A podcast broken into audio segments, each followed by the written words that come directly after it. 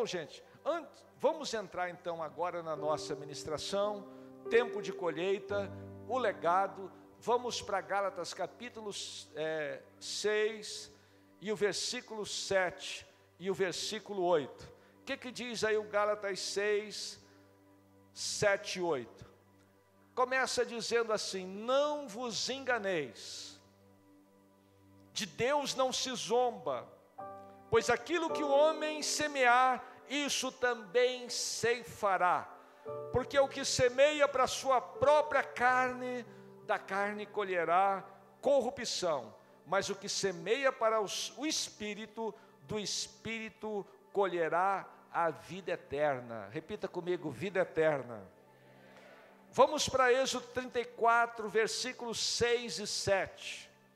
Este é o momento que Moisés está diante de Deus, e a palavra começa assim: E passando o Senhor por diante dele, clamou: Senhor, Senhor Deus compassivo, clemente, longânimo, grande misericórdia e fidelidade, que guarda a misericórdia em mil gerações, que perdoa a iniquidade, a transgressão e o pecado, ainda que não inocente o culpado, e visita a iniquidade dos pais nos filhos e nos filhos dos filhos, até a terceira e quarta geração.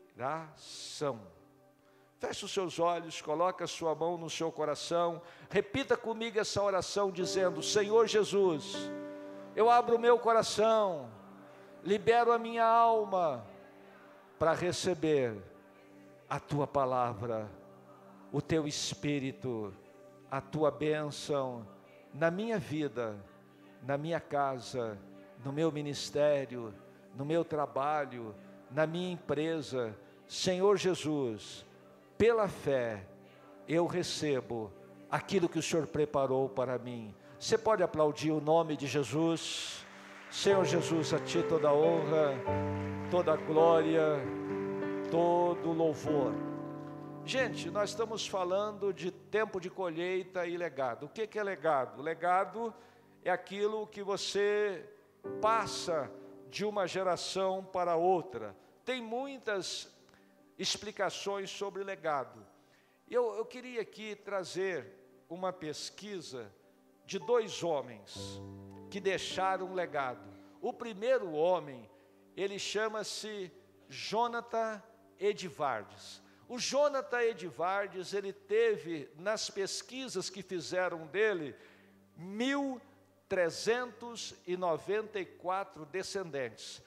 Desses descendentes, três se tornaram presidentes de universidades, três foram senadores dos Estados Unidos, 30 foram juízes, 100 foram advogados, 60 foram médicos, 65 professores de universidade, 100 dos descendentes foram pregadores e missionários, 75 foram oficiais do exército e da marinha, 160 foram escritores de destaques e um foi vice-presidente dos Estados Unidos. E nós tivemos uma pesquisa também do Max Jukes, que foi um famoso ateu contemporâneo do Jonathan Edvardes. E ele também teve os descendentes encontrados. 310 descendentes morreram como indigentes. 150 dos descendentes foram criminosos, sendo 78 assassinos, 100 eram alcoólatras, e mais da metade das mulheres prostitutas. Dos 540 descendentes de Juques encontrados, eles custaram ao Estado um milhão duzentos e cinquenta mil dólares. Então, esse foi o legado que deixou o Jonathan Edvardes e o, e o Max Jux. Então, veja bem, nós temos aprendido na palavra de Deus que há um legado. E eu queria agora entrar no primeiro ponto rapidinho da mensagem. Presta atenção nisso. Todos nós temos uma herança de família. Eu e você. Todos nós temos uma perseguição maligna. Eu e você. E todos nós temos uma vontade que pode escolher o bem e o mal. Deus diz para o seu povo: coloco diante de você a bênção e a maldição, a vida e a morte, o bem e o mal. Escolhe a vida. Independente da herança que você tenha, independente da perseguição maligna que você tenha, porque a Bíblia afirma: o anjo do Senhor acampa-se ao redor daqueles que o temem e os guarda e os livra.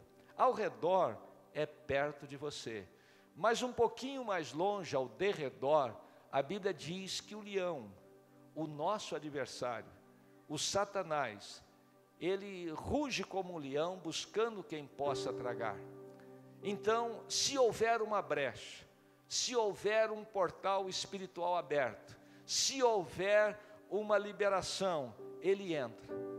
E então eu queria aqui agora parar um pouquinho para afirmar: toda família ela tem problema, a minha é a sua. Queria que você agora meditasse na sua família e nos problemas que tem. Toda família tem problema. Não existe nessa terra uma família que não tenha problema. Agora, a boa notícia: toda família pode buscar ajuda de Deus, pode buscar o socorro de Deus, e de lá vem o nosso socorro. E a terceira boa notícia: toda família pode ser restaurada. Foi tão lindo quando nós terminamos a ministração, e um casal me procurou, falou, pastor, eu quero conversar com você e que não seja muito demorado. E eu venho acompanhando essa família. A mulher veio para a igreja, ela trouxe o filho, e ela veio divorciada do marido. E ela está vindo para a igreja. Pastor, ora pela minha família. E nós estamos orando. Agora ela consegue trazer o marido divorciado. E o marido se torna membro da igreja. E começa a participar da igreja. E agora o próprio marido diz: Pastor, eu quero a minha família restaurada. Ei, Deus pode restaurar a nossa família. Deus pode restaurar. Então, eu quero entrar agora no segundo ponto. Aquilo que o homem semear, ele também vai colher. De Deus ninguém zomba. Quem semeia para a carne, colhe corrupção. Quem semeia para o espírito, do espírito colhe a vida eterna. Não tem jeito da gente quebrar essa lei espiritual. Todos nós que estamos aqui somos estamos colhendo aquilo que nós semeamos. Então existe as obras da carne, existe as obras do espírito. Cada pessoa pode abrir a janelinha para as obras da carne. Qualquer pessoa, eu e você, e qualquer pessoa pode abrir a janelinha para semear para o Espírito. Se você abrir a janelinha para o Espírito, você colhe a vida eterna. Se você abrir a porta para a carne, você colhe corrupção. O que é que você quer na sua vida? Agora, presta atenção. Quando nós chegamos para a ceia, o apóstolo Paulo, ele observou na igreja que algumas pessoas tinham o nome de cristão, mas estava tendo comportamento de pagão. Eu não sei se você já prestou atenção que na igreja tem gente cristão. Você fala assim: quem é que você é? Sou cristão. Aí você vai verificar, tem comportamento de pagão. É aquele camarada que diz que é cristão, mas não pagou o aluguel. Gente, isso é uma chateação tão grande. É aquele camarada que diz que é cristão, vai lá e faz o trabalho com o Emerson na gráfica e não paga o serviço.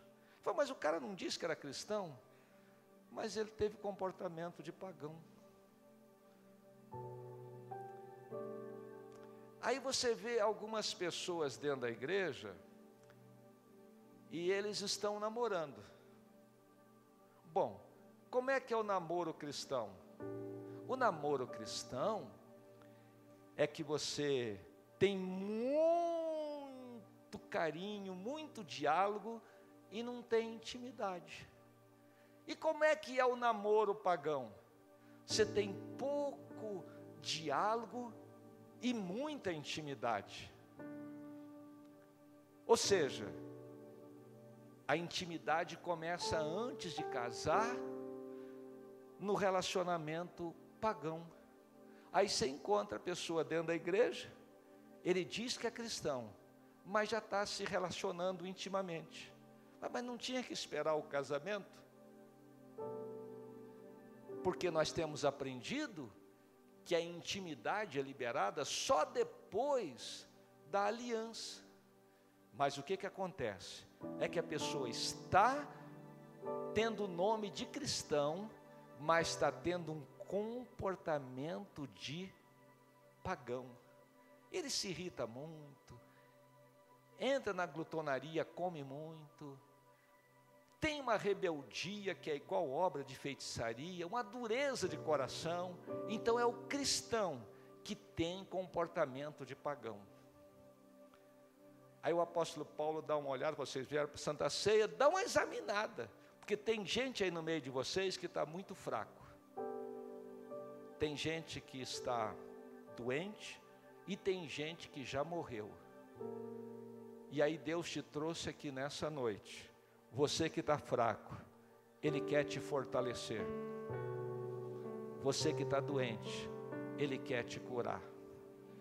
E você que já morreu espiritualmente, você não tem dom, você não tem fruto, você está numa situação que só tem um rótulo, mas vida mesmo cristã você não tem. Agora você vai pegar o pão, vai beber o o, o vinho e Cristo vai entrar dentro de você, e a vida vai aniquilar a morte que está te matando, e a saúde de Jesus vai aniquilar a doença que está te enfermando, e a fortaleza de Jesus vai tirar a fraqueza que está te debilitando. Quantos estão querendo isso? Digam glória a Deus. É para isso que Deus te trouxe aqui. É para isso que eu vim aqui nessa noite para ser fortalecido, curado e vivificado. Agora, você faz uma mensagem dessa, e aí a gente tem que ir lá para o Êxodo 34, 6 e 7.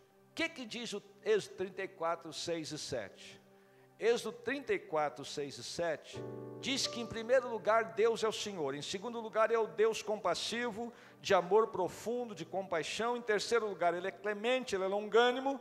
Ele está dizendo, Moisés, escreve aí: Eu sou um Deus, grande misericórdia, e eu tenho fidelidade, e eu guardo a misericórdia em mil gerações com aqueles que obedecem a minha palavra. E eu perdoo o pecado, a iniquidade e a transgressão, mas eu não tenho por inocente o culpado. Eu visito a iniquidade dos pais nos filhos, até a terceira e quarta geração daqueles que me aborrecem. E uso de misericórdia até mil gerações com aqueles que obedecem a minha palavra.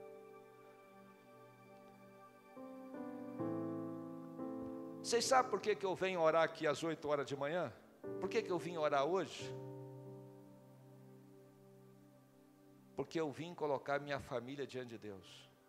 O Alexandre, o Robson, o Claito, o Júnior, a Eneida, o Xandrim, a Sara, a Evelyn que está grávida, a Aline. Eu vim orar. Vim me derramar na presença de Deus. Deus, tem misericórdia da minha família. Eu preciso deixar um legado para essa geração. Você pensa que eu, igual você, não dou vontade de dar uma escapulida da igreja e falar assim: hoje é hoje. É, mas eu venho às oito, eu venho às nove, eu venho às dez, eu venho às dezessete, eu venho às dezenove. Você pensa que eu nunca pensei em chutar o pau da barraca? Você se enganou. Mas eu penso no Alexandre, eu penso no Robson, eu penso no Clyde, eu penso no Juninho, eu penso na Eneida, penso na Hebe, penso no Xandrim, penso na Sara. Eu não posso desistir, porque eu estou deixando um legado. Eu gostei daquela palavra do professor de psicologia, que ele falou assim: ó, se uma lesma passar na parede, mesmo ela não estando lá, você vê que ela passou, porque ela deixa uma mancha. E tem gente que passa aqui, você nem sabe que ele passou, não deixa nada, a não ser coisa ruim. Deus está querendo que você deixe um legado, porque Ele é o Deus de Abraão, o Deus de Isaac e o Deus de Israel. Agora, Deus está dizendo: eu vou visitar a iniquidade do pai, no filho, no neto, no bisneto e no tataraneto. Olha para mim. Ninguém consegue escapar da justiça de Deus, ele é justo. O Salomão, vocês veem que era o homem amado por Deus. O Salomão deu uma saída lá pelo Egito, gostou da menina do Egito, a filha do faraó. Ele deu uma olhada e falou assim: não é possível que essa menina tenha alguma coisa ruim. É uma gatinha. Casou com ela. Mas o que que dizia na lei? O povo de Israel não podia pegar a menina lá de fora, das nações pagãs, porque ia trazer o culto idólatra para dentro de Israel ia trazer o sacrifício humano para dentro de Israel. Deus falou: não casa com essas meninas que elas vão depois influenciar vocês. O Salomão não acreditou, casou com a menina. E eu não sei se vocês sabem, a hora que você comete pecado, não cai um raio na sua cabeça, a casa não desaba, o carro não bate, você fala assim: deu certo, está tudo bem, está tudo bem, mas Deus vai visitar a iniquidade. Está tudo bem, mas vai vir a consequência. Está tudo bem, mas de Deus não se zomba. Aquilo que o homem semear, ele vai colher. E o Salomão entusiasmou. Aí ele casou com mais uma filha de um rei, de um outro. Consulta lá quantas mulheres Salomão teve no Google para você ver. E pegou daquelas culturas que fazia culto nojento a entidades satânicas. E o Salomão casou com essas meninas no final da vida de Salomão. Deus dá uma olhada e falou: Salomão, eu me enojei de você, e vou visitar a sua iniquidade. Aí Deus lembrou do Davi. Deus amava muito Davi. Deus falou: Salomão, eu não vou visitar a iniquidade agora em você, mas no seu filho, e no seu neto, e no seu bisneto, e no seu tataraneto hora que o Salomão morreu, Deus começou a trazer justiça. E você vê Israel como está hoje. Vem daquela consequência. O Salomão ter desobedecido às leis de Deus. Deus está dizendo agora, mas olha, eu perdoo o pecado. O que, que é pecado? É quando Deus te lançou como uma flecha para você atingir o alvo e você não atingiu. Deus fala: Eu vou te lançar de novo, porque eu quero que você acerte o alvo. Você veio aqui, você está errando o alvo. Você sabe que eu estou falando com você, porque o Espírito Santo está revelando que você é o camarada que deixou de acertar o alvo, é a camarada que deixou de acertar o alvo. Deus está dizendo: você veio no lugar certo, porque eu vou te lançar de novo. Eu perdoo o pecado se eu não ter acertado o alvo. Deus está dizendo: Eu perdoo a sua transgressão. O que é transgressão? É quebra da lei. Você desobedeceu, quebrou a lei, Deus está dizendo: Eu vou perdoar. E Deus está dizendo: eu perdoo a iniquidade. O que, que é iniquidade? Iniquidade é perversão. Tem gente que não peca só porque quer pecar, é porque já tem uma índole dentro dele corrompida. Agora eu vou, vou encerrar para você não ficar cansado. Você viu que a gente pega a palavra de Deus, Deus falando com Moisés, Deus falando através do apóstolo Paulo, a gente começa a ter um sentimento de culpa. É ou não é, gente? O apóstolo Paulo, tem, no meio de vocês tem gente doente, no meio de vocês tem gente fraco, no meio de vocês tem gente que já morreu. Aí vem um sentimento de culpa. E eu encerro essa mensagem dizendo: como você vai lidar com a culpa? Tem herança que vem da família. Tem coisa que agora eu e você praticou. E nós vamos chegar agora na mesa. Como você lida com a culpa? Primeira coisa, você vai trazer a sua culpa diante de Jesus e colocar na cruz e dizer: Deus, eu confesso que eu tenho pecado. Deus, eu confesso que eu tenho transgressão. Deus, eu confesso que eu tenho iniquidade. Aliás, tem alguém aqui que nunca pecou? Me ajuda aí, levanta a mão e fala assim: Ó, oh, pastor, você está falando, mas não é comigo não, porque eu nunca pequei. Isso daí é um, é um outro auditório. Tem alguém aqui que nunca pecou?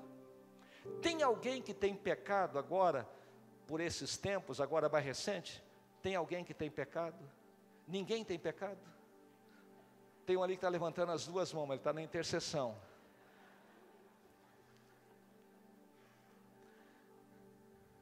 Não, porque, gente, aqui que está o segredo. Porque, olha, a grande maioria do pessoal que tem pecado se esconde. É igual Adão, serrido Adão e Eva, eles pecaram e estão escondendo no meio das árvores. Mas a maioria do pessoal que peca se esconde. Eles mudam de local, muda de igreja, muda de ambiente, muda de relacionamento, mas você vai ver o problema é pecado. O camarada que não paga as dívidas, ele muda de setor porque o pessoal já não aguenta mais ele. O pessoal que, que, que é ruim mesmo, aqueles fofoqueiros de carteirinha, ninguém quer mais ele, ele muda de, de, de lugar porque ninguém aguenta mais ele. Ele se esconde, mas ele não larga do pecado. O que dá certo é tratar do pecado. E tem uma coisa: uma grande maioria faz igual Adão e Eva, joga a culpa para o outro. O Adão falou assim: Deus, eu comi o fruto, não sou, não sou culpado, não. Culpada é a mulher que o Senhor me deu. Foi ela que pegou do fruto, ela me deu, porque se ela não tivesse me dado, eu não tinha comido, e foi o Senhor que me deu ela. Então, na verdade, o que, que o Adão está dizendo? O culpado do meu pecado é o Senhor que me deu a minha mulher. Agora, petulância do ser humano, ele chega no momento, a culpa do que está acontecendo no Brasil é Deus, a culpa do que aconteceu na nossa nação é de Deus. Será que Deus não vê as crianças que estão morrendo? Será que Deus não vê a, a, as pessoas que estão padecendo? Deus vê tudo, mas Ele diz: Eu não tenho por inocente o culpado. Ele está visitando a iniquidade. Mas a boa notícia é que Ele perdoa o pecador arrependido. Ele perdoa a transgressão do arrependido e a iniquidade.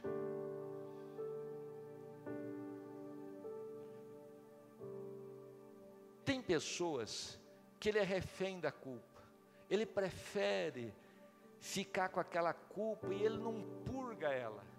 Deixa eu te dizer uma coisa: se você não confessar seu pecado, não tratar do seu pecado, vai causar doenças autoimunes na sua vida.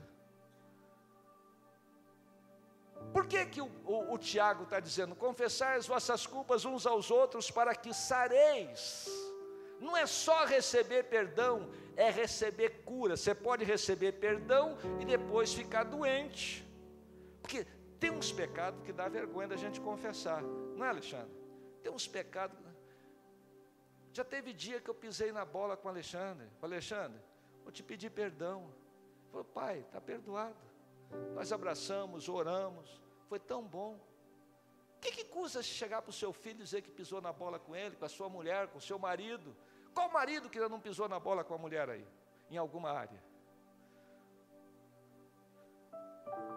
Esses dias a Regina estava chateada comigo. Umas coisas que eu tinha que providenciar para ela não estava providenciando, estava procrastinando. Tem algum marido aqui que é procrastinador? Pois é, eu estava nessa situação. Consertei, mas ficou tão bom o clima. Pede perdão. Se você puder reparar o seu erro, repara até onde você puder, porque você vai ser fortalecido, você vai ser curado e a vida de Deus vai entrar em você. Agora tem uma coisa: tem gente que não sabe lidar com o pecado dos outros, com a culpa dos outros. Vem cá, Alexandre, fazer um teatrinho aqui. É teatro, gente. O que eu vou fazer aqui é só fictício. O Alexandre é pastor da igreja, é meu filho. Então, ele é, é pastor, é funcionário e é filho. Eu sou pai, patrão e pastor dele. E agora, lamentavelmente, o Alexandre errou. Como é que faz? O cara é filho, é pastor, é funcionário da igreja, pisou na bola e errou. Como é que eu faço? Como é que você faz com o seu filho? Como é que você faz com o seu amigo? Como é que você faz com o seu marido, com a sua esposa que pisou na bola com você? Primeira coisa, você tem que dizer que você sabe que ele errou e não concorda. Então, Alexandre, olha, sou seu pai, seu pastor e seu patrão, sou seu amigo também. Você errou, Alexandre. Eu não concordo com o seu erro. Tudo bem? Troço chato, né? Segunda coisa, o que, que você faz com o transgressor? Eu espero que você tenha um arrependimento. Alexandre, você pecou, você errou, você falhou. Eu espero que você tenha um arrependimento. Eu acredito que você vai ter um arrependimento. E terceira coisa, eu não concordo com o seu erro. Eu espero que você tenha um arrependimento. Mas como pai, como pastor, como patrão, eu vou continuar te amando.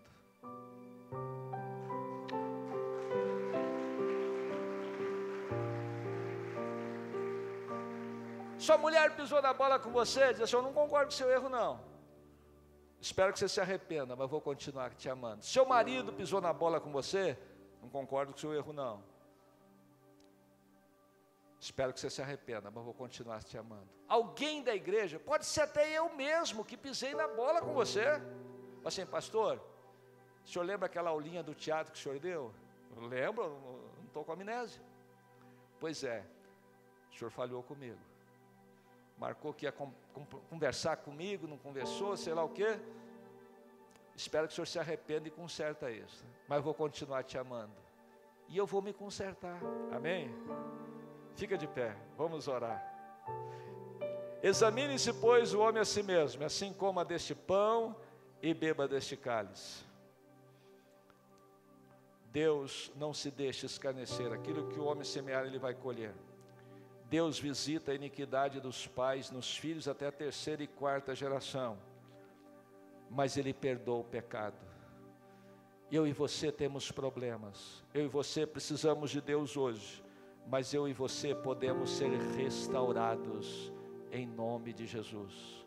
Feche os seus olhos e se prepara para receber cura.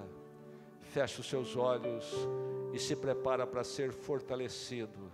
Feche os seus olhos e começa a orar para receber vida de Deus. Não tenha vergonha de confessar seus pecados agora diante de Deus.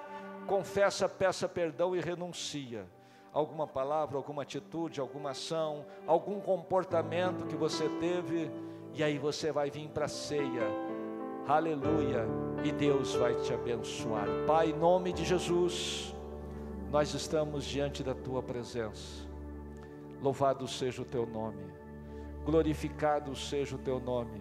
O Senhor disse que o Senhor perdoa pecado, que o Senhor perdoa iniquidade, que o Senhor perdoa transgressão e eu estou orando agora, meu Deus, com a tua igreja, para que o Senhor venha fortalecer aqueles que estão fracos, aqueles que estão doentes, que o Senhor venha curar. Tua palavra diz que o Senhor já levou as nossas iniquidades, as nossas enfermidades, o Senhor tomou sobre si, e pelas tuas feridas nós fomos sarados. Sara a tua igreja, sara o teu povo nesta noite, sara o teu filho, a tua filha, que tem estado enferma, enfermo há tanto tempo. Meu Deus, eu oro com esse teu filho, com essa tua filha, que está na igreja, mas já morreu, morreu a esperança, morreu o sonho, morreu o dom, morreu o fruto, morreu o ministério, morreu, meu Deus, a disposição de desempenhar no seu talento. Deus vivifica nesta noite, nesta ceia, seja ceia do fortalecimento, da cura e da restauração. Os que recebem, digam: Eu recebo em nome de Jesus. Aleluia.